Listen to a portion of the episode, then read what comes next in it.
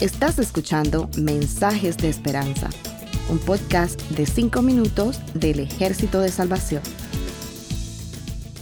Hola, soy el mayor Josué Prieto del Ejército de Salvación. Durante muchos años he estado reflexionando acerca de la forma y estilo en que los pastores, evangelistas y predicadores, en general, usamos el púlpito para compartir la palabra de Dios. Haciendo una comparación con el estilo y la enseñanza de Jesús, llegué a la conclusión de que podríamos seguir usando parábolas. Quisiera compartir en este espacio algunas de las que he escrito en estos años de ministerio. Desde luego que algunas de ellas han tratado de imitar el estilo y los giros literarios de los escritores de los evangelios. Por favor, no tomen la forma en que uso este recurso como burla y no traten de encontrarlas en las escrituras. Aunque contienen frases de Jesús y de los discípulos, estas parábolas no son palabras sagradas, sino solamente intentos de enseñanza de las verdades que sí están en las escrituras. Empecemos. Él les enseñó entonces muchas cosas mediante parábolas, y mi versión de la parábola diría algo así. El reino de los cielos es semejante a una bolsa de palomitas de maíz que un hombre compró en el cine. Se le hacía agua a la boca mientras veía la máquina donde explotaban las palomitas de maíz. Ya en la sala durante los avances y comerciales, mientras comía las palomitas, pensaba en cómo esas semillas tan duras se habían convertido en algo tan delicioso y adictivo. Desde luego que se quejó del precio que había pagado por ellas, pero pensó que de todas formas valía la pena. Ya a mediados de la película, en medio de la oscuridad de la sala de cine, llegó al fondo de la bolsa y notó que solo quedaban algunas semillas que no habían explotado.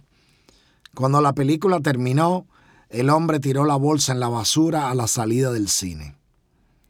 El que tenga oídos para oír, que oiga. Sus discípulos estaban asombrados y le preguntaron qué significaba la parábola. Él les dijo, los misterios del reino de Dios han sido dados a ustedes. Este es el significado de la parábola. Las buenas nuevas del Evangelio están relacionadas con la transformación de las personas bajo el poder de Dios. Las semillas que fueron adquiridas por la compañía que es dueña del cine son como las personas que entran en contacto con ustedes. Cuando fueron compradas, esas semillas no valían mucho y no eran comestibles. Pero la inversión que se hizo porque la compañía sabía que había potencial.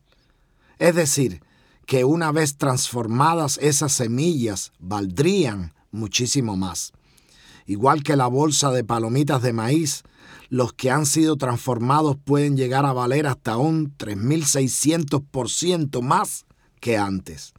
Yo haré milagros y prodigios a través de ellos, como lo los he hecho a través de ustedes. De cierto, de cierto les digo que aunque vean personas que parecen como esas semillas duras que no se pueden comer, yo las he creado conteniendo todos los elementos que le permiten ser muy diferentes a lo que parecen. Porque recuerden, las hemos creado en nuestra imagen y semejanza. Yo he pagado el precio por su salvación, porque yo sé el valor potencial que tienen.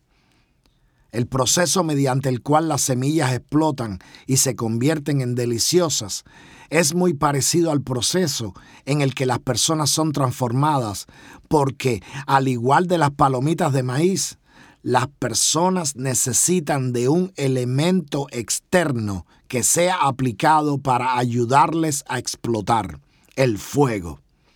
El fuego del Espíritu Santo es lo que los transforma.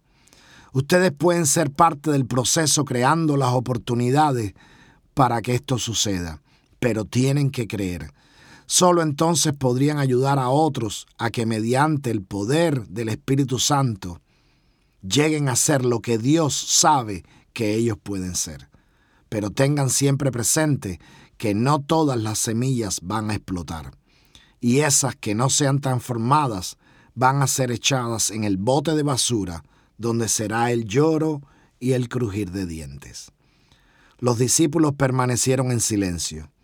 Él los miró con amor y les dijo, hombres de poca fe, de cierto les digo que si tuvieran fe como un grano de mostaza, verán lo imposible convertirse en posible, porque no hay nada imposible para mí.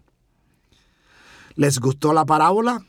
Ojalá esta pequeña enseñanza refuerce la idea de que la esperanza es para todos sin distinción y que nosotros podemos tener parte en la transformación, pero sabiendo siempre que la regeneración es la sola responsabilidad del Espíritu Santo. Que el Señor les bendiga abundantemente. Gracias por escucharnos. Para conocer más sobre nuestros programas, por favor visita salvationarmysoundcast.org. Dios te bendiga.